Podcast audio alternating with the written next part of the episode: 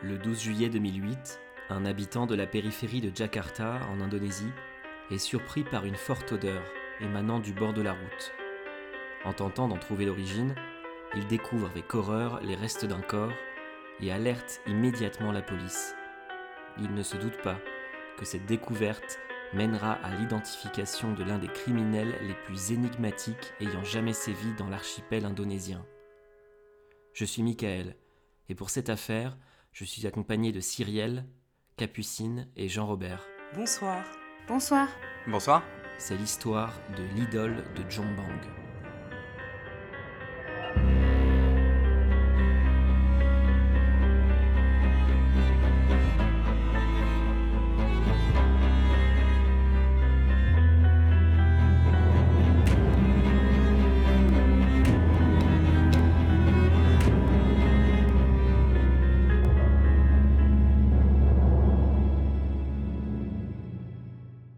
République d'Indonésie, située en Asie du Sud-Est, est un archipel qui compte près de 13 500 îles. C'est le plus grand au monde. Jakarta est sa capitale, située sur l'île de Java, elle-même l'île la plus peuplée de la planète.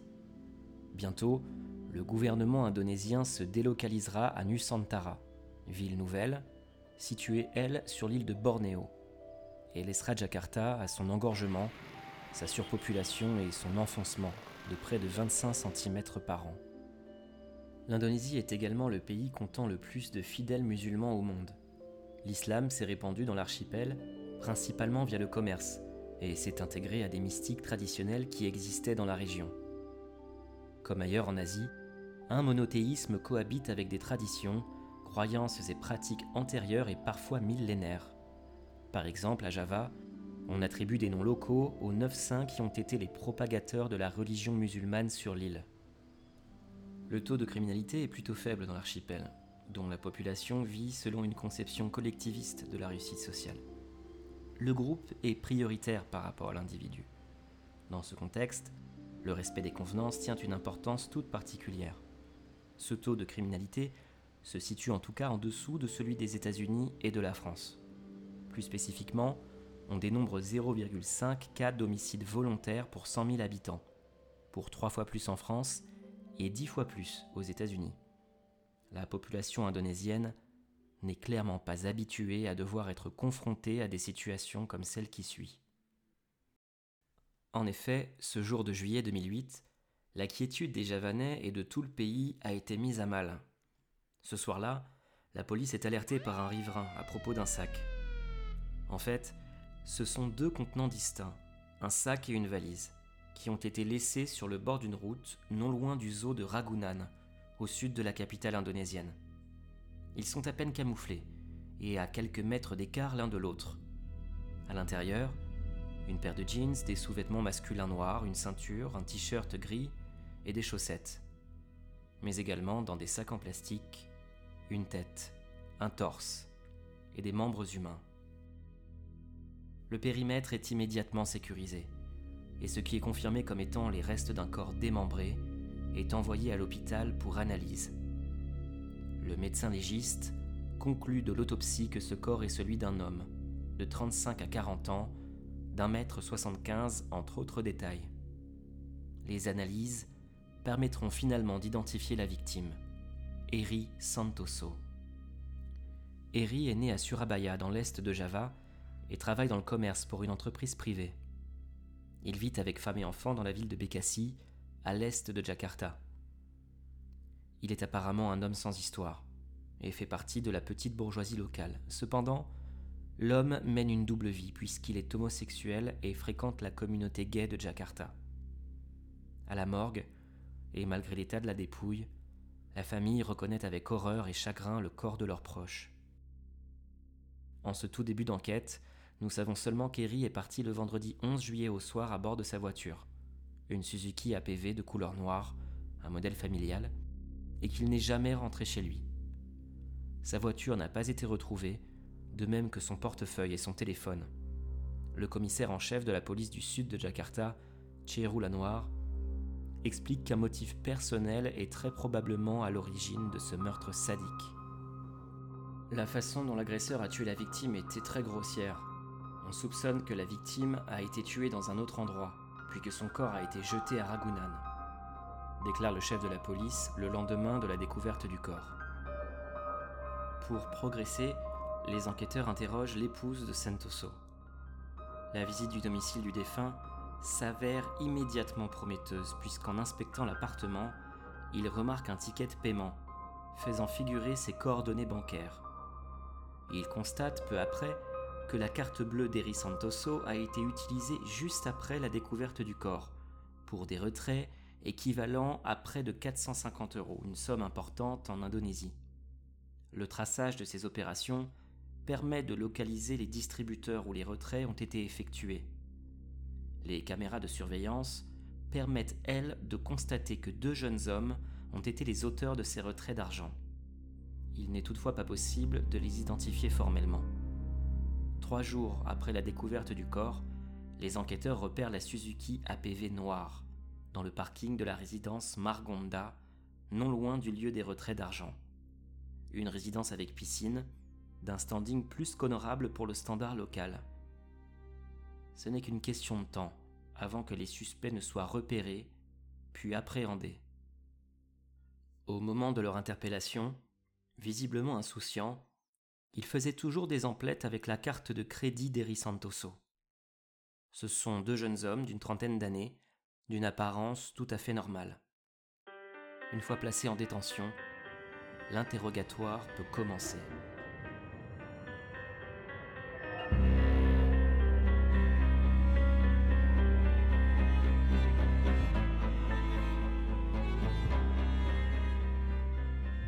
Malgré la pression des enquêteurs, l'un des deux suspects, Veri Idam Enyancia, alias Rian, commence par nier toute implication dans la mort d'Eri Santoso. Cependant, devant les images des caméras de la résidence Margonda le montrant attendre l'ascenseur avec la victime le soir de sa disparition, il finit par avouer il a tué le pauvre Eri. À la suite de ses confessions, il annonce que son ami, présent avec lui au moment de l'interpellation, et également auteur de retrait d'argent avec la carte volée, n'a rien à voir avec cette affaire et qu'il n'était pas présent lors du meurtre. Il endosse donc l'entière responsabilité du meurtre d'Eri. Ce crime, en Indonésie, lui garantit a priori déjà la peine de mort, sauf à être reconnu comme particulièrement fou par la justice, auquel cas il pourrait être placé en hôpital psychiatrique. Qui est ce dénommé Rian, cet individu apparemment assez violent et barbare pour démembrer un autre homme, et visiblement tout autant négligent pour faire ses courses avec la carte bancaire de ce dernier quelques jours plus tard Né Veri Dam Enyancia le 1er février 1978, Rian est le dernier né d'une famille de deux enfants, d'un père gardien de sécurité dans une fabrique de sucre et d'une mère vendeuse de vêtements souvent absente. Il a également un demi-frère qui vit séparément du reste de la famille. Enfant plutôt renfermé et impulsif, il n'entretient pas de rapport particulièrement proche avec les membres du foyer. Son père témoigne même du fait qu'il ne se parlait que lorsqu'il le fallait et qu'il avait tendance à ne pas gérer ses émotions. Enfant, Rian intègre un internat où il prend des cours de religion et de penchak silat, l'art martial traditionnel indonésien. La famille vit dans une province agricole de l'est de l'île de Java, loin de l'effervescence de la capitale. Devenu très bavard et peu avare de confidences, Rian confirmera une fois adulte Enfant, je n'étais pas heureux. J'ai été déçu par mes parents de ce qu'ils ont fait quand j'avais 5 ans. Bien que ces allégations soient toujours niées par les principaux intéressés, il prétend les avoir surpris avec leurs amants respectifs. Enfant, il passe son temps à leur reprocher, à faire des allusions à chaque absence prolongée de l'un des deux. Par ailleurs, l'amant supposé de sa mère est devenu le mari de sa grande sœur dans le cadre d'un mariage arrangé. De ce choc originel, brisant la confiance entretenue à l'égard de sa famille, viendraient des difficultés à contrôler ses humeurs, d'après le docteur Sarvono, un des quelques psychiatres s'étant intéressé à la personnalité complexe de Ryan. Il considère ses accès de violence infantile et plus généralement son tempérament incontrôlable comme une réponse à ce traumatisme. Le demi-frère aîné de Ryan, Moulio, né d'un père différent, se souvient de son petit frère comme d'un enfant joyeux et intelligent, qui a changé notamment au moment de son arrivée au collège. Un jour, après une excursion avec ses camarades d'école, Ryan déclare qu'il a reçu une poupée en bois de santal couverte d'or de la part de Ratu Kidul, la déesse protectrice de l'île de Java. Elle lui aurait murmuré à l'oreille qu'elle souhaitait devenir sa mère, mais pas intéressé, il a refusé l'offre. Selon son aîné, Ryan passe également beaucoup de temps à parler à l'un de ses poissons, son favori. Au-delà de ces affabulations ou comportements qui peuvent prêter à sourire, voire qui peuvent être assez communs chez les enfants, Moulio témoigne également du caractère sanguin de Ryan, qui est capable de tout détruire dans la maison quand il est en colère. Les deux frères ne se sont soi-disant plus jamais parlé à compter du jour où Moulio a incité Ryan à se marier et à donner des petits-enfants à ses parents, plongeant le cadet dans une de ses colères noires. Curieusement, à son entrée au lycée à 16 ans, Ryan semble trouver une certaine stabilité émotionnelle. Il est même un bon élève, bien éduqué selon les dires de son ancienne principale. Il aime le badminton, le volleyball et particulièrement la danse. Il a des amis, principalement des filles, et ne cause aucun problème ni aux autres élèves ni à ses professeurs. C'est également à cette période que le jeune Ryan découvre son homosexualité, qu'il cache à ses parents, tout en considérant qu'ils en ont conscience. Brimé par certains de ses camarades pour apparaître comme trop féminin, il se fraye tant bien que mal un chemin à travers cette scolarité. Les témoignages sur cette époque de la vie de Ryan ne permettent pas de se faire une idée précise de sa personnalité et de son attitude. En effet, selon certains autres professeurs ou anciens camarades, il développe également une tendance à la manipulation et à la mythomanie. Il commence à se vanter de son succès à emprunter de l'argent sans le rendre, prétendant avoir des entreprises à Jakarta ou en Australie, ou encore être le fils d'une personnalité éminente de la ville, reniant ainsi ses parents. Il est si convaincant et charismatique qu'aucun de ses amis ne remet en cause ses dires. À cette période, Ryan a également réalisé un séjour assez long à l'hôpital pour soigner une dépression et aurait été renvoyé de plusieurs établissements avant de se stabiliser. En tout état de cause, Ryan arrive la plupart du temps à sauver les apparences. Mais son mal-être s'exprime parfois de manière étrange ou violente.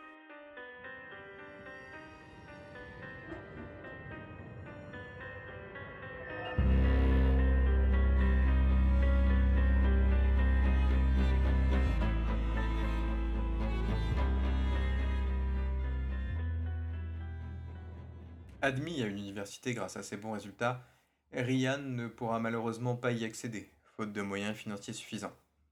En lieu et place, il se tourne vers l'étude de l'enseignement du Coran dans une madrasa locale, et notamment auprès d'un jeune professeur, Irsiad, avec lequel il entretient une relation de proximité. Selon Ryan, ils sont un peu plus que des amis.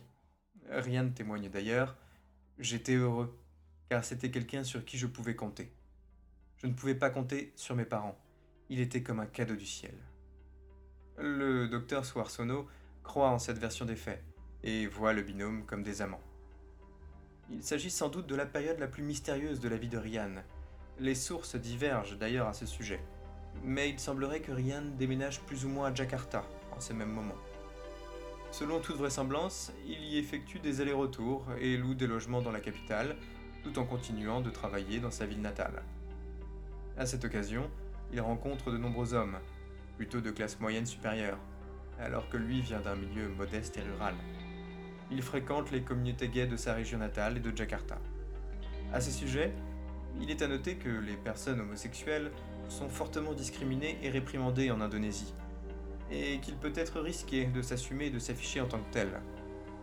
En résulte une certaine clandestinité, qui peut expliquer la difficulté à reconstituer le parcours de Ryan, à recouper les sources et à obtenir des témoignages concordants. Dans certaines provinces de l'archipel, on risque même d'être envoyé en centre de rééducation par la police religieuse, quand ce n'est pas la lapidation ou les coups de fouet qui sont infligés, par voie de justice, aux contrevenants à l'ordre moral et religieux. Dans la capitale, et malgré un poids de la tradition et de la religion tout de même très présent, Ryan se sent mieux accepté. Il y crée des relations, des amitiés, un réseau. Étonnamment, en parallèle, et quelle que soit la nature et la fréquence de ses allers-retours entre la madrasa, la salle de fitness dans laquelle il est instructeur, et la communauté gay de Jakarta, Ryan reste très attaché à son professeur en islam. Pendant quelques années, dans le sillage de son mentor, Ryan apparaît au monde comme étant très religieux, plus que la moyenne des Indonésiens, selon le docteur Swarsono. Mais un jour, sa violence, jusqu'alors canalisée, finira par exploser de nouveau du fait de ce que le jeune homme vit comme une profonde trahison. L'élément déclencheur fut une conversation avec Irsiad, son professeur, et possiblement partenaire. Irsiad lui annonça qu'il allait se marier avec une jeune femme. Selon l'homme de foi, qui nie en bloc toute relation autre qu'amicale avec Ryan, c'est sa gentillesse qui aurait été mal interprétée. Je cite Je ne savais pas qu'il était gay, mais j'aurais pu m'en douter à la vue de ses amis. Ils avaient l'air tous efféminés. Toujours selon Irsiad, Ryan aurait par ailleurs toujours eu des comportements étranges, aurait aussi menti sur son état de santé, faisant état d'une tumeur au cerveau, et aussi sur sa famille, en annonçant avoir été adopté. Des mensonges qui font écho à ceux prononcés à l'époque du lycée. Anéanti par le mariage prochain, et donc dans un certain sens l'abandon de cette figure protectrice, Ryan est désemparé et semble nourrir de bien noirs desseins à l'égard de l'homme qu'il abandonne en se mariant. Il l'invite chez ses parents, alors absents, pour discuter. Mais Irsiad refuse. Ryan ne supporte pas ce refus et sort violemment de ses gonds. Devant cette colère d'un niveau inédit, Irsiad, effrayé, ayant peur pour sa vie, prend les devants, frappe Ryan et s'enfuit en courant. Ils ne se parleront plus jamais. Mais Ryan continuera de lui envoyer des messages de haine. Le jeune homme rentre alors dans une spirale de violence qui le conduira au pire. Plus tard, devant des journalistes, Ryan confessera J'étais en état de choc et en pleurs, déçu au-delà de l'entendement. J'étais dans un état de détresse émotionnelle. J'étais dévasté et mentalement instable. Je crois que mon premier meurtre avait quelque chose à voir avec notre séparation.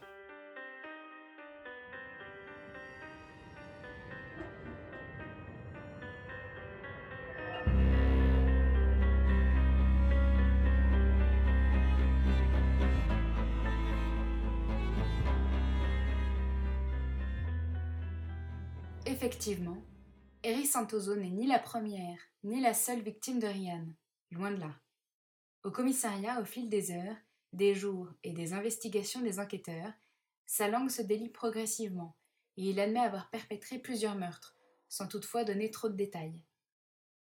C'est bel et bien le portrait d'un tueur en série, bavard, coopératif, mais énigmatique et parfois confus, qui se dévoile alors à la police et à tout le pays à la fois médusé et fasciné par cette affaire. Le 20 juillet 2008, soit cinq petits jours après son interpellation, la police traîne Ryan jusqu'à sa ville natale, et plus précisément jusqu'à son ancien lieu de résidence où vivent encore officiellement ses parents, à des fins de reconstitution. En effet, Ryan a parlé aux enquêteurs de cet endroit, et ils espèrent y faire des découvertes concluantes à l'occasion de leur visite. Cette ville de 140 000 âmes, c'est Jongbang, préfecture de la région du même nom, connue pour ses activités agricoles et sa tranquillité. Elle est située à quelques centaines de kilomètres à l'est de Jakarta, là où le corps démembré d'Eri Santoso fut découvert. En fouillant la maison familiale et malgré les aveux de Ryan, la police était loin de s'attendre à de si macabres découvertes. Ceci dit, l'appréhension est forte car certaines personnes portées disparues des environs ont côtoyé Ryan, ce qui n'a pas échappé aux responsables de l'enquête qui envisagent un lien entre leurs prisonniers et ces disparitions. D'abord, les fonctionnaires envoyés sur place trouvent des objets qui de toute évidence n'appartiennent pas à Ryan et qui sont entreposés dans une des chambres de la maison. Ils sont conservés dans des sacs en plastique. La police trouve aussi rapidement un marteau, maculé de sang. Pire, un fragment osseux, toujours dans la chambre. Face à ces premières révélations, qui laissent finalement peu de doute sur le sérieux avec lequel on peut considérer les confessions de Ryan, l'ordre de déterrer en profondeur le jardin ne tarde pas à être donné par les autorités. C'est le prisonnier lui-même qui a mis les enquêteurs sur cette piste. Le lendemain de l'arrivée de la police sur les lieux, les pelles et pioches permettent de remonter par moins de quatre cadavres. Tandis que ceux-ci sont en cours d'identification, les recherches se poursuivent, car Ryan semble insinuer que d'autres victimes se trouvent là, sous leurs pieds, tout en restant très floues sur leur identité. Il montre simplement les endroits où elles seraient enterrées. L'odeur émanant de la terre retournée du jardin est épouvantable, et pourtant la foule ne cesse de s'agglutiner autour du périmètre de sécurité dressé par la police. Avant les fouilles, au-delà des aveux de Ryan, rien ne pouvait laisser présager que des corps sans vie seraient enterrés dans ce jardin, ce qui témoigne d'un certain savoir-faire de la part du tueur au moment de se débarrasser des dépouilles de ses victimes. Les quatre corps déterrés sont tous ceux de jeunes hommes de 27 à 34 ans au moment des faits. Les recherches s'intensifient et ce sont six autres corps qui sont découverts sept jours plus tard, le 28 juillet. En incluant Eri Santoso à ce triste décompte, ce sont donc au moins 11 victimes qui ont eu la malchance de croiser la route de Ryan.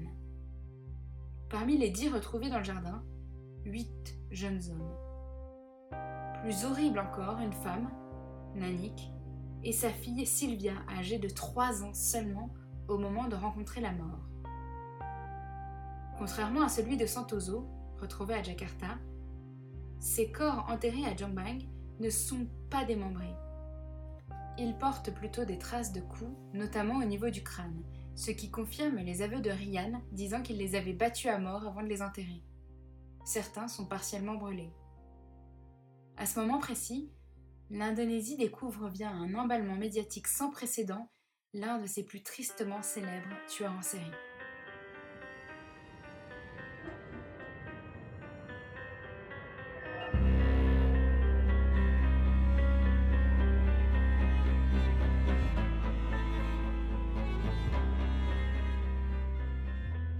Le début du parcours meurtrier de Ryan remonte à un peu plus d'un an avant la découverte des corps dans le jardin de la maison de ses parents, et à un an après sa rupture avec son professeur Irsiad.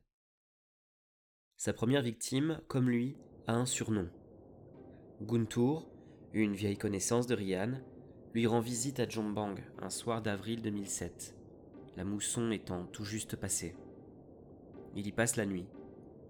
Alors qu'au matin, Guntur s'éternise dans la salle de bain et, selon ses propres aveux, sans raison apparente, Ryan se met en tête de le tuer.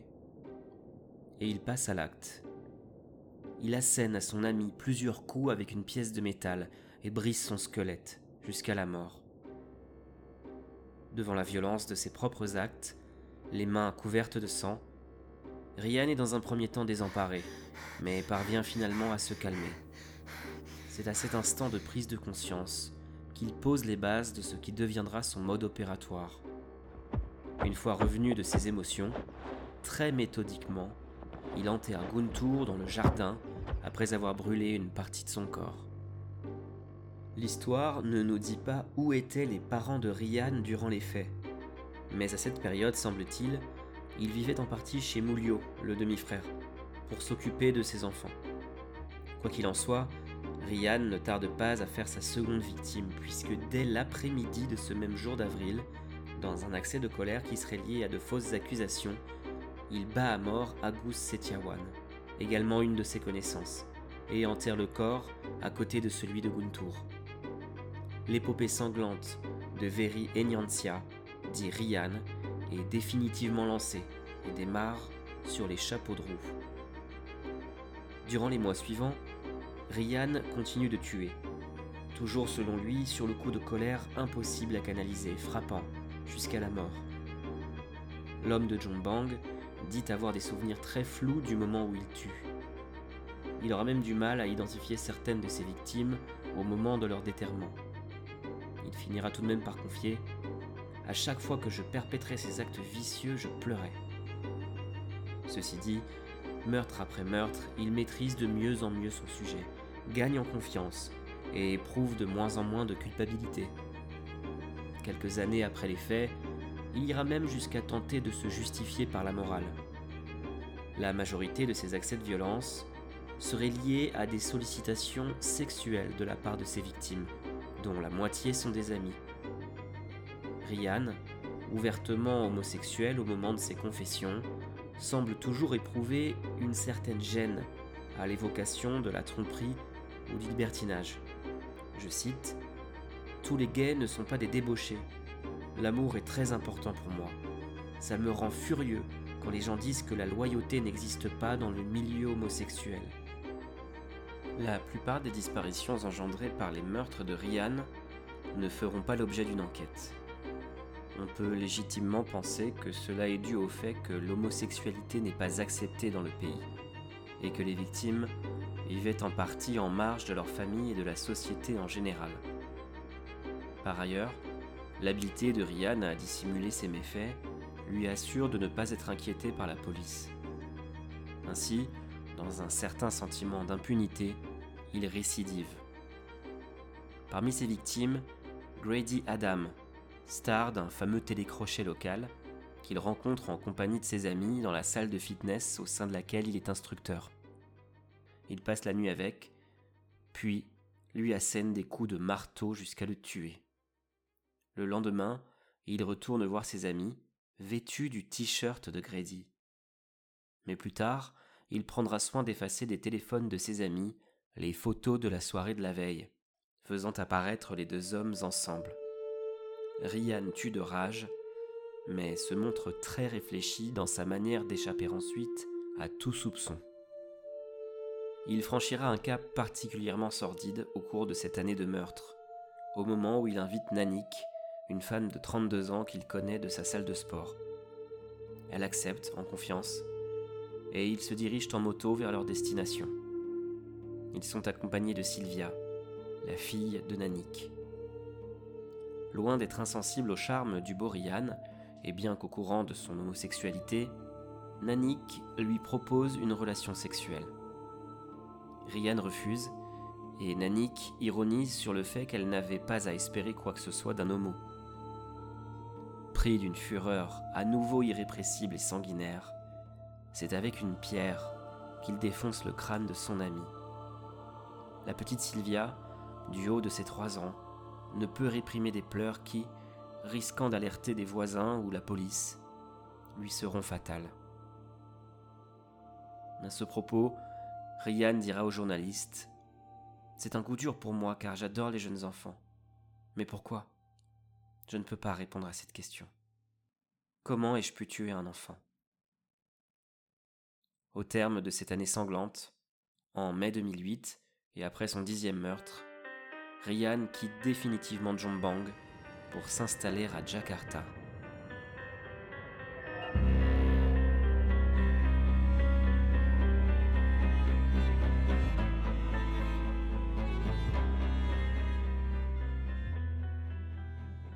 Devenu résident de la capitale indonésienne, Ryan semble s'être apaisé. Il vit même en couple, avec un homme de son âge, Novel Andries, officier au sein des services d'immigration. Il en est amoureux et ne s'en sépare jamais. Après une courte période de déménagement successifs, Ryan et Novel se sont installés dans la résidence de Margonda, à Depok, dans la banlieue sud de Jakarta, où ils louent un studio. Un cadre très différent de Jombang, la province agricole dont Ryan est originaire. Il semble évoluer pacifiquement et noue des relations amicales avec un certain nombre d'hommes de la capitale et de ses alentours. Parmi eux, l'homme d'affaires Eri Santoso, qui est lui un ami de longue date et que Ryan avait très probablement rencontré à l'occasion de ses allers-retours entre Jombang et Jakarta. Le 11 juillet 2008, lors d'une visite chez Ryan, logé à l'appartement 309, Eri avoue, après avoir observé quelques photos présentes dans la pièce, ressentir une attirance charnelle pour Novel, qu'il trouve joli garçon. Il demande alors à Ryan la permission de passer une nuit et coucher avec lui, en échange d'argent, en l'occurrence des millions de roupies et d'une voiture. Il n'en fallait pas plus pour réveiller les vieux Dimon et la furie de Ryan. Après une violente dispute et le début d'une bagarre, ce dernier saisit un couteau proche de la télévision et poignarde Santoso à plusieurs reprises. Il le traîne ensuite jusqu'à la salle de bain et l'achève en lui frappant le crâne avec le pommeau de douche. Comme à Jombang, une fois sa colère retombée et ses esprits retrouvés, vient le temps de se débarrasser du corps, méthodiquement. Mais cette fois-ci, loin du jardin isolé de ses parents, et sans aucun doute conscient de l'existence des caméras présentes dans la résidence, Ryan change de mode opératoire. Une heure durant, il tronçonne le corps de Santoso en sept parties, les dispose dans deux sacs plastiques qu'il place dans une valise et un sac de voyage, et appelle un taxi pour finalement abandonner les restes de sa victime sur le bord de la route, à côté du zoo. Il ne prend pas la peine de les enterrer complètement, ou n'en a pas la possibilité qui a finalement permis sa capture grâce à l'identification rapide du corps. Il s'empare des effets personnels d'Eri Santoso, téléphone et carte de crédit. Le jour suivant le meurtre, une télévision et des meubles ont été achetés avec la carte.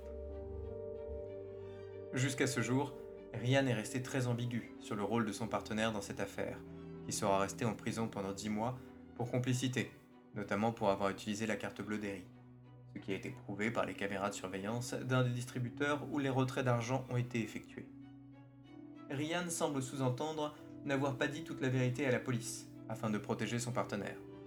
Par exemple, deux ans après les faits, il se réjouit que la police l'ait cru lorsqu'il a déclaré que Novell n'était pas présent dans la pièce au moment du meurtre.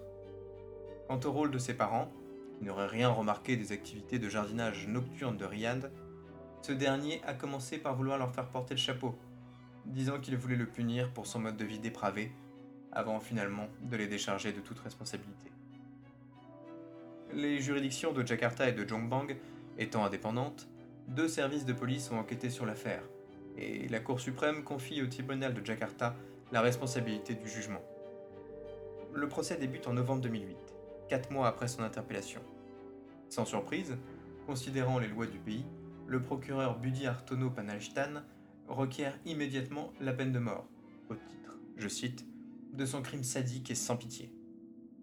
Le jugement est bel et bien prononcé en ce sens, et à cet instant, Ryan sourit, comme apaisé.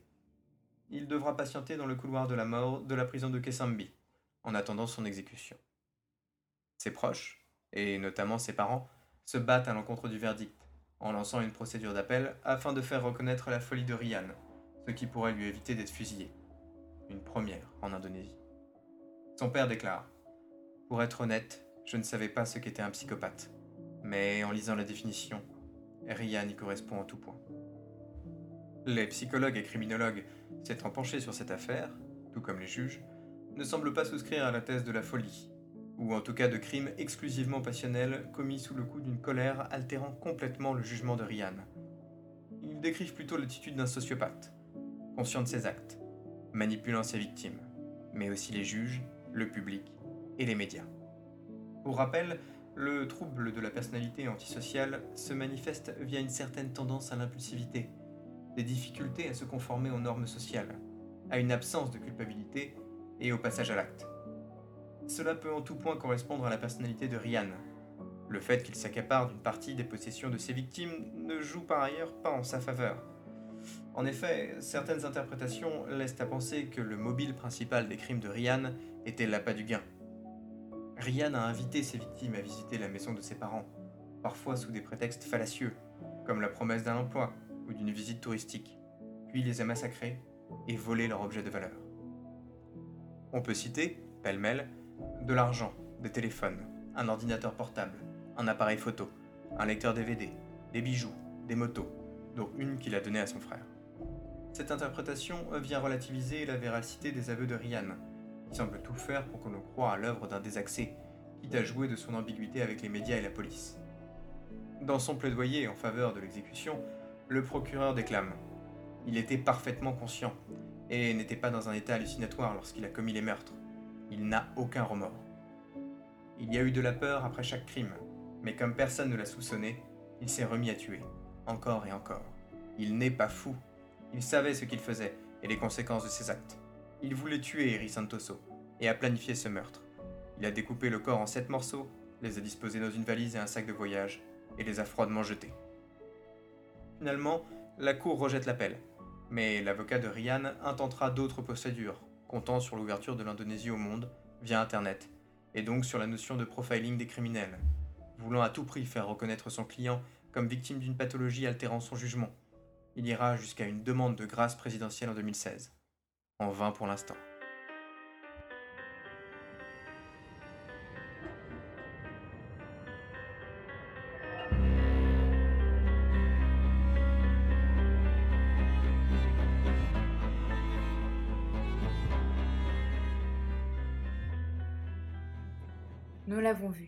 La découverte des corps enterrés dans le jardin de Jongbang, une foule de journalistes et de kidam s'est massée pour suivre en direct l'une des affaires criminelles les plus rocambolesques que l'Indonésie n'ait jamais connues. Les touristes, venus de tout le pays, parfois en famille, s'agglutinent autour du périmètre de sécurité dressé autour de la maison. L'affaire fait les gros titres pendant plusieurs semaines, dans un pays où la presse n'hésite pas à montrer des images crues des victimes de crimes ou d'accidents. L'exhumation des dix cadavres a offert son lot d'images sensationnelles à la presse et au public. Je voulais voir ça de mes yeux parce qu'on n'entend parler que de ça dans les nouvelles. Alors je suis venu en bus avec les voisins, dit City, qui a voyagé depuis Jember, situé à 175 km de là. Les Coréennes membres d'un club de lecture se sont cotisées pour louer un minibus et visiter ce qu'elles ont appelé la maison hantée de Ryan, tandis qu'un groupe d'enfants de 9 ans annonce être venu observer le déterrement des corps. Dès le début de sa détention, Veri Idam Enyansia constate l'intérêt, voire la fascination, qu'il inspire à cette partie de la population en quête de sensations fortes. Il fait les couvertures des journaux dans tout le pays. Grisé par l'attention qu'il suscite et réjoui par la présence des caméras, il décide de surfer sur cette vague, lui qui a toujours rêvé d'être une star. Déjà connu par ses amis sous le surnom de Ryan, c'est dans cette période qu'il adopte son nom d'artiste, Ryan Jongbang, qui est le pseudonyme sous lequel le monde le connaît désormais. Au début du procès, devant les journalistes, à l'entrée de la salle d'audience, et vêtu d'habits traditionnels musulmans, il chante une chanson pour son partenaire nouvelle, intitulée Please Understand Beloved, que l'on pourrait traduire par S'il te plaît, comprends-moi mon amour puis il serre ses parents dans ses bras et se dit prêt à faire face à la pire des sentences. Il est difficile de déterminer s'il est sincère ou s'il joue un rôle, et dans quelle proportion. Devant ses juges ou le public, Ryan apparaît souvent comme souriant, élégant, charmeur, presque bien sous tout rapport. On l'appellera même le serial killer au sourire, en plus du serial killer chanteur. Ce masque de scène semble coller à la peau de Ryan, qui a par ailleurs une expérience de mannequin amateur. À de rares occasions, il tombera le masque pour se montrer plus émotif lors de ses témoignages face aux médias. En effet, quelques années après son incarcération, il donne une interview exclusive à des journalistes, de laquelle nous avons tiré la plupart de ses témoignages.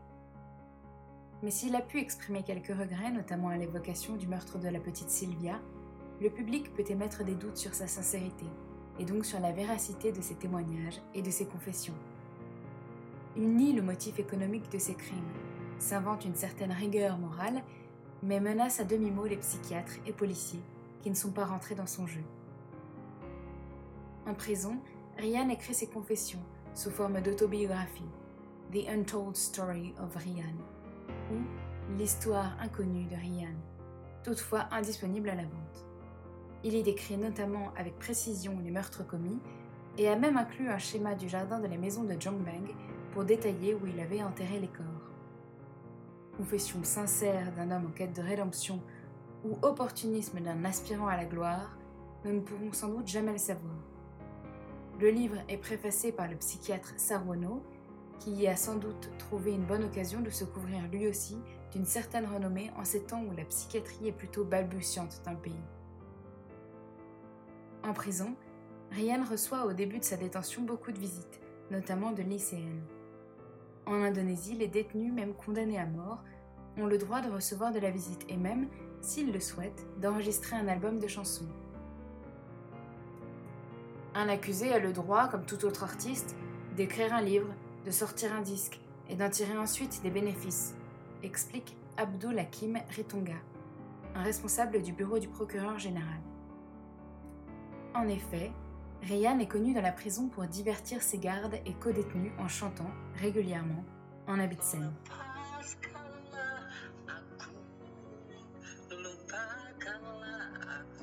L'album incluant 12 chansons et dédié à sa mère ne semble pas avoir été enregistré. En tout cas, le public n'y a pas eu accès et l'exclusivité est revenue aux résidents de la prison. En parlant de la mère de Ryan, c'est pour faire plaisir à cette dernière qu'il annonce vouloir se marier en 2011 avec une trafiquante de drogue, elle-même détenue. À ce jour, L'emballement médiatique autour de Ryan s'est calmé, si l'on occulte quelques frasques qui ont dépassé les murs de la prison, dont une récente affaire de violence avec un codétenu à qui il devait de l'argent. L'ordre d'exécution de la peine de mort par feu de peloton est toujours entre les mains du procureur général. Dans le couloir de la mort, nous ne savons pas si Ryan continue de chanter pour divertir les autres résidents de la prison de Kezambi ou s'il a fait le deuil de ses rêves de gloire.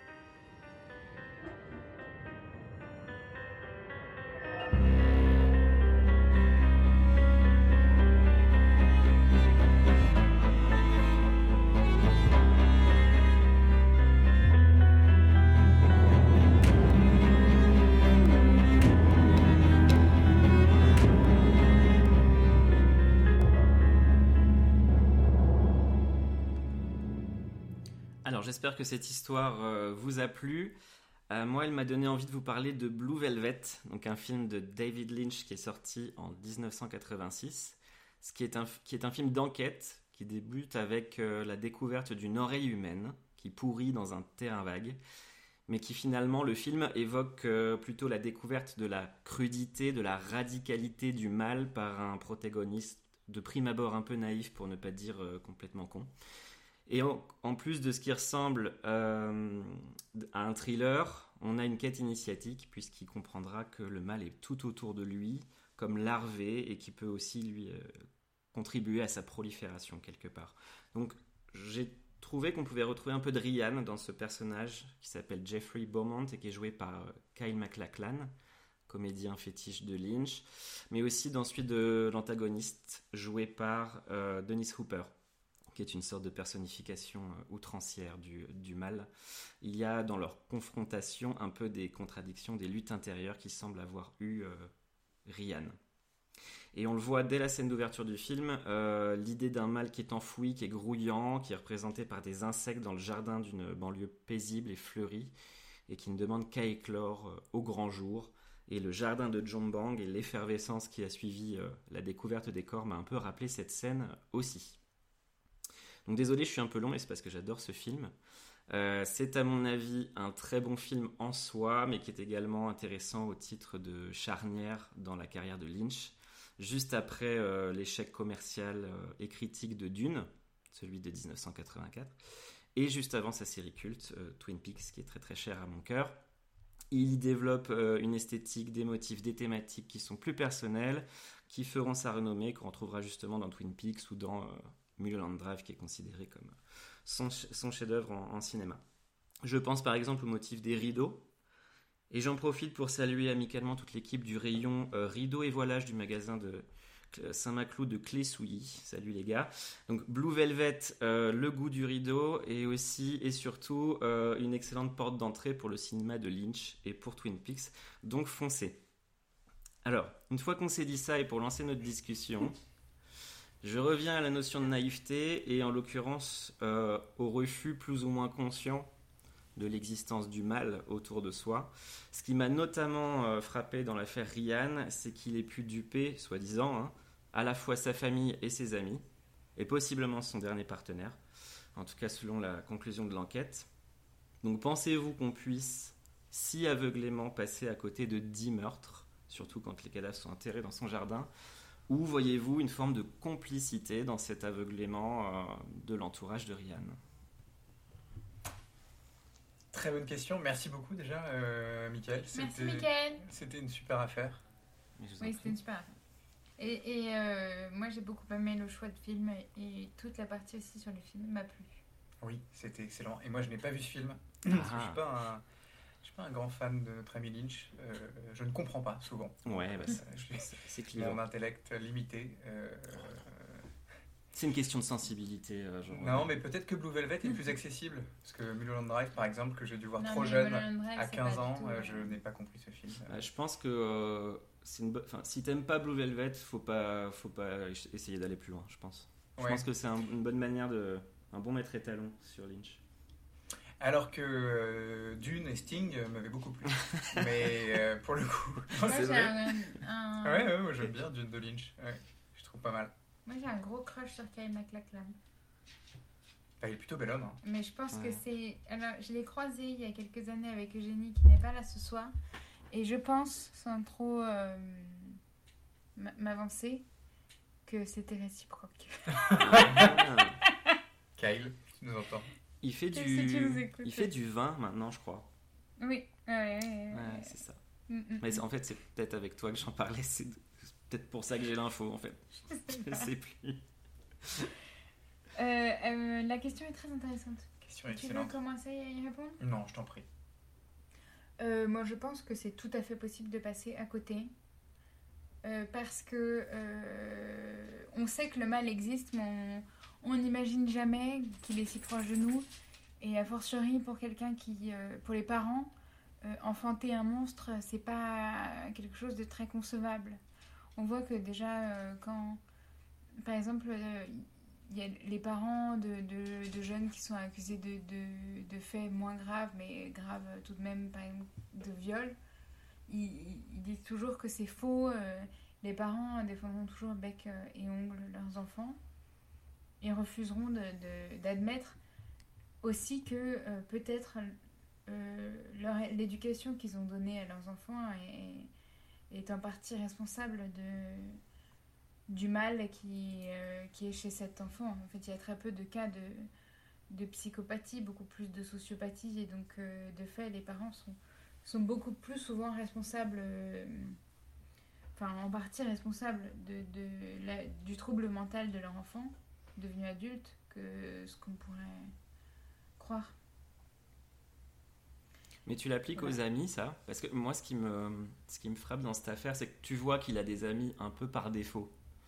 Euh, parce qu'il fréquente des, les communautés gays, etc. Et je me dis, ils ont dû voir des choses, ces gens-là. Enfin, ils ont vu même des gens disparaître. Et à aucun moment, ils se sont dit, tiens, euh, c'est quand même la cinquième personne qui disparaît dans mon entourage. Il y a peut-être un prédateur parmi nous.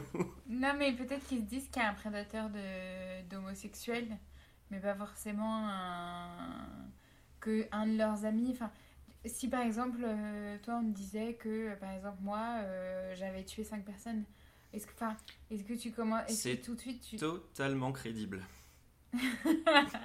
non, mais tu te dis pas, euh, tu- jamais t'y penses. Enfin, moi, j'ai... Non, non, c'est c'est vrai. On me dirait que oh, n'importe lequel de mes amis, à moins qu'il soit vraiment très très bizarre, euh, et, et un tueur, j'arriverais pas à y croire. Ouais, je suis d'accord avec ça, moi. Ouais. Plus Et c'est- j'ai ouais, j'ai pas d'amis bizarres. Non, non, mais plus c'est proche, je pense, plus c'est compliqué de. Plus on a d'idées euh, préconçues sur les personnes, plus, euh, plus on se voile la face. J'imagine, en tout cas, moi, c'est comme ça que je le vois. Et là, en plus, on parle de. Enfin, c'est un peu comme les. Attention, euh, parallèle malheureux, mais euh, c'est- ce sont des milieux, euh, des milieux euh, euh, un, peu, un peu souterrains, le milieu de l'homosexualité, j'imagine, dans ces pays-là très, très, très rigoureux, Mhm. rigoristes. Euh, je sais pas, c'est un peu comme les. Ça n'a rien à voir, mais c'est un peu comme les tueurs de prostituées, quoi. Ce sont des milieux qui. Non, mais tu vois ce que je veux dire? Qui, qui attirent moins moi, je l'attention. suis désolée parce que j'arrêtais pas. Comme tu as dit souterrain et que tu as dit attention, ça n'a rien à voir, je sais pas pourquoi je pensais aux tortues ninja. Mais tout à fait. Mais si, il va parler Et des voilà. tortues ninja. Là, je- La, mè- la, mè- la mère de Shredder, elle ne le sait pas.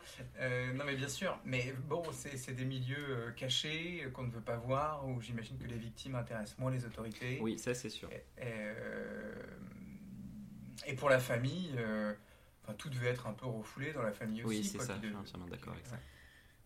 Ouais, C'est un peu là où, euh, pour répondre à ma propre question, c'est un peu là aussi où je voulais en venir. C'est que euh, il y a, euh, au-delà du déni qu'on peut avoir, l'aveuglément parce qu'on est de la famille, parce qu'on est proche, il y a, il y a le poids de la société indonésienne, à mon avis, qui joue un rôle là-dedans. Parce que ce cas-là rapporté à nos sociétés occidentales, je suis pas sûr que l'entourage aurait eu le même, euh, les mêmes réactions. C'est Mais là, il y a un enjeu de sauver les apparences. Tu vois que ça apparaît un peu en filigrane tout au long du truc. Et même lui, je pense que toute sa tension interne vient du fait que c'est compliqué d'assumer euh, publiquement d'être homosexuel. euh. Enfin, c'est là où j'ai trouvé moi cette affaire intéressante, c'est que c'est euh, ça en dit aussi beaucoup de la culture euh, dans le pays et du, du poids des traditions et de la religion. Donc non, moi je pareil, je vois pas vraiment de forme de complicité. Fin du débat. Je vous dis bonsoir.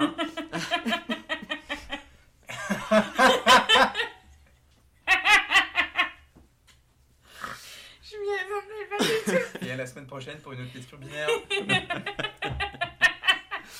Voilà, c'est super quand on est tous d'accord. non, mais c'est par contre le mécanisme est intéressant.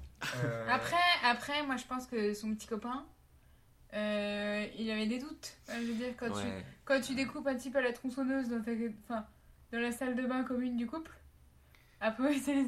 Bah, C'est-à-dire Et il il peut dire Je me suis rasé en. en- en- Enfin, je me suis. Je me suis, pardon, Quoi je me suis coupé en me rasant. Ouais. Euh, ça, ça, ça marche pas. Ah bah les rasoirs Voilà, indonésiens sont très dangereux. Mais, mais oui, c'est vrai qu'il y a cette complicité. Bon, il a, il a fait, euh, il a fait un peu de prison, mais plus pour le vol. Mais euh, Oui, déjà, à quel moment t'as la, t'as la carte bleue d'un Ouais, gars que tu connaissais et tu utilises le truc et tu te dis pas. Enfin, ouais, il y a Il des. a fait quoi? Il a fait 10 mois, c'est Il ça a fait 10 mois, ouais. C'est un peu light, hein. Il, devait, il devait connaître du monde. hein. Bah, il était agent euh, au sein de services d'immigration, donc peut-être Ouais. Des, des- des contacts au gouvernement, j'en sais rien.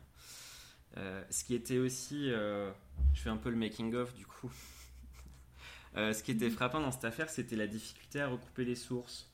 Et il y avait très peu d'infos et autant il y avait plein de choses sur le côté sordide du truc, autant pour savoir ce que les gens font dans la vie, euh, ce qu'ils deviennent, il n'y a rien du tout quoi. C'est euh, encore une autre manière de, de traiter les affaires euh, là-bas. Mais en même temps, l'Indonésie, euh, culture limitée, donc je vous pose la question plutôt, c'est pas un régime euh, un peu autoritaire euh, comme, euh, Comment il s'appelle euh, Peut-être que je confonds. Euh, peut-être on est censé savoir qui c'est le président oui, Euh, c'est pas- non mais Duterte, c'est pas là-bas? Non, Euh, c'est une grosse bêtise c'est les Philippines.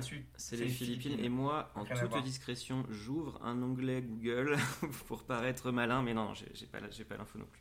Non, mais comment, Mais- comment est-on censé savoir Parce que les Philippines, c'est, enfin tu. Non, mais comment est-on censé savoir le chef d'État euh, Parce que du, enfin bon, c'est hors sujet, mais tu re- regarderas quelques trucs sur Duterte. Il très est, il est un peu énervé, un ouais. sacré personnage. ouais. Il est un peu Donc, énervé. rien à voir, autant pour moi.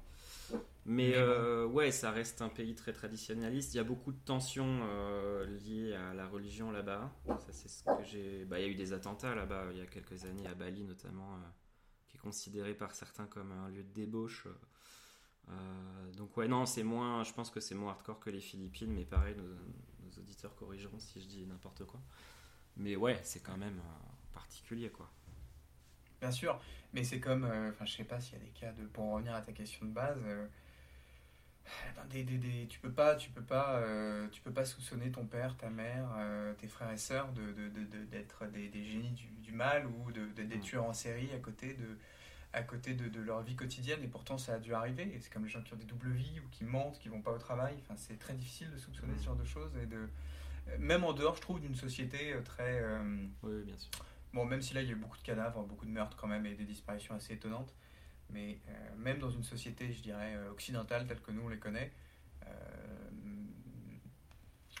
quand tu as confiance en quelqu'un et que tu t'es fait, j'imagine, un schéma mental, c'est difficile d'en sortir. Non, c'est clair. Ah. Mais il y a, mais y a ce truc quand même de. Bon, il y a le, le dernier partenaire en date là qui, euh, qui utilisait la carte bleue du, du défunt. Oui, oui, oui. Euh, mais il y a aussi la famille qui a profité des objets de valeur qui ont été, qui ont été volés. hein. Ça me fait penser un peu à l'archétype du, euh, du dealer qui vient poser une liasse de billets sur, le, sur la table ouais. basse du salon et les parents qui choisissent ou pas de, de- de fermer les yeux. euh. en gros, ils, ils veulent pas savoir quoi, d'où ça vient. euh. on est un peu là-dedans, quoi, sauf que c'est évidemment euh, beaucoup plus grave. Non, mais si ça se trouve, il leur a fait croire qu'il avait gagné tout cet argent euh, en chantant à la rue. Et apparemment, il est très talentueux, donc c'est crédible. c'est crédible qu'il ait pu les manipuler, en tout cas, puisqu'il avait l'air effectivement très doué là-dedans. Alors, gros regret quand même de ne pas avoir pu accéder à cet album. hein. Oui, et puis tu as raison, tout le monde essaie de sauver les apparences, c'est comme son, son professeur là, qui, Ouais. bah, qui nie évidemment, et on n'en sait rien, hein, mais qui nie Mm. toute relation autre qu'une relation amicale. Bon, ça avait l'air euh, très poussé quand même euh, comme, comme, euh, Bah, comme disons que relation. lui, ouais. euh, il pouvait pas dire autre chose dans, sa... dans son positionnement. Mais il était déjà marié en plus. Non, il s'est marié pendant leur. euh, Non, mais il était déjà marié au moment de Au moment des faits, oui, bien sûr. Enfin, au moment de. À la fin, euh, oui. une fois que t'es marié, c'est trop tard, tu peux pas dire. euh, Ah, puis le professeur d'islam, j'imagine que ça la fout mal. quoi. Ouais, il y a une légère. Alors, je suis pas euh, du tout expert euh, sur tout ce qui est religion, messieurs, dames, mais je pense qu'il y a une légère incompatibilité. Mais euh, pas que, hein, ça aurait été, euh, ça aurait été euh, professeur de catéchisme, Mais oui, bien sûr, pareil, hein, oui, bien sûr. qu'on soit, quoi. Qu'on soit bien Évidemment. clair. Ou, professeur, ou même euh, professeur de cuisine. Hein. Là, je demande une explication supplémentaire. Mais développe, Capucine, parce que là, tu lances un truc. et- Non, je, je suis désolée, je suis extrêmement fatiguée. Toutes mes blagues tombent à l'eau. Et, euh, et puis voilà, et puis je. je hein Ah, voilà. C'est la rentrée, on se chauffe. Comment t'as fait pour, euh, pour trouver des sources? Euh, Internet m'a beaucoup aidé dans cette, euh, dans cette démarche. Et euh, non, par contre, j'ai beaucoup recoupé. En fait, j'ai essayé d'enlever euh, ce qui ne concordait pas euh, pour avoir quelque chose de plus cohérent possible. Mais euh, c'était des sources en indonésien, par contre. Ah ouais? Donc Google Ouais. Trad. Beaucoup de Google Trad. Eh ben bravo. Une langue magnifique. hein. J'ai, du coup, j'ai commencé à balbutier de, de, deux, trois mots. C'est génial. voilà. Bah, je, je pense que- qu'on peut, clore là-dessus sur la, la découverte de, de Michael pour la langue indonésienne. Mais n'hésitez pas à vous passionner aussi pour euh, langues et dialectes euh, étrangers. Parmi le, le diable, c'est aussi l'occasion de découvrir des choses. hein. J'espère en tout cas que on éduque votre curiosité. Et la prochaine fois, on fera un épisode sur la Charente-Maritime pour ouvrir un peu plus euh, votre cœur à tous. Oui, parce que nos régions ont du talent. Tout à fait. Est-ce que vous avez... Euh, Est-ce qu'on a des questions? Ouais, est-ce que vous avez des questions, des choses à rajouter? Moi, j'ai envie de voir Blue Velvet maintenant. Ah, Mais ça a l'air euh, dur. C'est dur ou pas? Il y a des scènes de- un peu dures. Il y a des scènes un peu De- dures, Denis mais... Hopper en méchant, ça me terrifie d'avance. Ah bah ouais, ouais, il est assez flippant, euh, il fait beaucoup En de mal avait à... pris Carlos, ça aurait eu un peu moins de, de poids. Quoi. Alors, Carlos, en vérité, tu te réveilles la nuit, il y a Carlos avec un couteau au fond de ta chambre. Moi, je suis pas bien. Qui te hurle je- big bisou à l'oreille, ouais, c'est... ça, ça se vaut. Tout à fait. Ça se vaut. Mais ouais, il y a des scènes un peu dures. Mais comme c'est, euh, tu sais, c'est très éthéré, c'est un peu surréaliste, donc ça atténue le côté euh, malaisant, je trouve. Mais effectivement, c'est, c'est clivant quand même. Ok. Eh Bon, bien, merci beaucoup, Michael. Désolée pour ce manque d'enthousiasme de ma part, c'est la rentrée qui me fait du mal. Avec euh, Mais non, c'était super. Très bien. Moi, j'ai pris beaucoup de plaisir. J'espère que nos auditeurs aussi. Honnêtement, bravo, euh, Michael, bravo. Merci, merci, merci. C'est ton premier épisode tout seul en plus. Oui, Et ça vaut le coup euh, de te féliciter d'autant plus et, et de te dire qu'on est très heureux que tu fasses euh, parmi. Non, que tu fasses. que je fasse. Que tu sois parmi parmi nous, Voilà.